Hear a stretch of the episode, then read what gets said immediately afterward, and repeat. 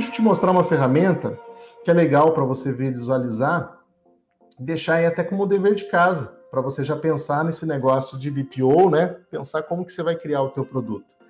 Quando eu estou falando, deixa eu ampliar aqui isso. Quando eu estou falando, por exemplo, segmento, qual é o segmento de cliente que você vai atuar? Negócio digital, você vai atuar com clínicas, você vai atuar com planificadoras, ou qual é o segmento, de repente, que você está pensando iniciar? Quanto mais você conhecer do segmento, mais fácil é você conectar o teu negócio com ele, tá? Se você está na internet hoje falando para todo mundo, quem fala para todo mundo não fala para ninguém. Então, assim, a tua voz ela fica espalhada. Né? Quanto mais direcionado você tiver, mais conectado você vai estar tá com o teu público. Mais você vai entender a dor dele, vai entender o que, que ele precisa e de repente você vai conseguir ajudar essa pessoa. Relacionamento, a questão de onboard com o cliente, né? Isso que eu já, disse aqui para vocês. Como que vai ser o canal de atendimento? Como que vai ser a proposta de valor que você vai estar oferecendo? Quais são as atividades que você vai desenvolver? Quem pode ser o seu parceiro? Leandro, eu preciso vender. Como é que eu vendo? Como é que eu consigo mais cliente? Eu já montei uma empresa de BPO, mas eu estou com dificuldade. Corretor de seguro, normalmente tem uma base grande de, de empresas, de repente ele pode ser um parceiro Co-work, de repente, pode ser um parceiro. As empresas de contabilidade, empresas de informática aí locais, você pode fechar parcerias, conselhos, sindicatos, associações. Então, assim, aonde está o teu cliente hoje? Né? O que, que o teu cliente, quando você conhece o teu cliente, você sabe onde ele está. Você vai saber realmente onde essa pessoa está. É muito importante que você realmente faça um estudo mais aprofundado sobre isso. Estruturação de custos, fluxo de receita.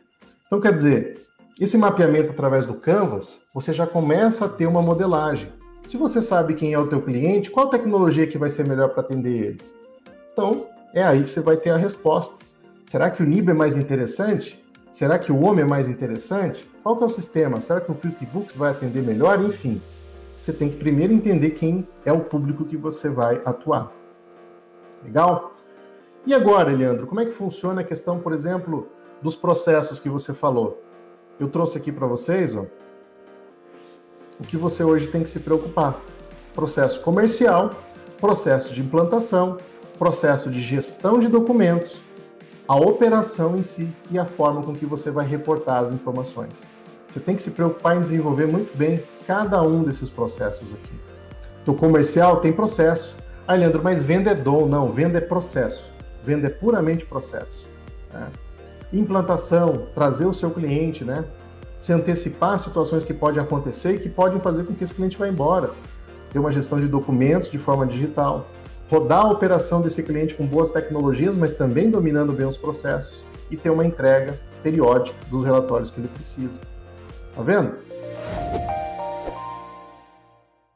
Assim terminamos mais um episódio do BPOcast. E olha só, vou deixar um convite especial para você que deseja aprender mais sobre BPO financeiro, está começando nessa área ou deseja ganhar escala nesse negócio, para nos acompanhar nas nossas redes sociais. Estamos com conteúdos exclusivos no canal do YouTube e também lá no meu perfil do Instagram. Os acompanhe por lá. Um grande abraço para você e até o nosso próximo encontro.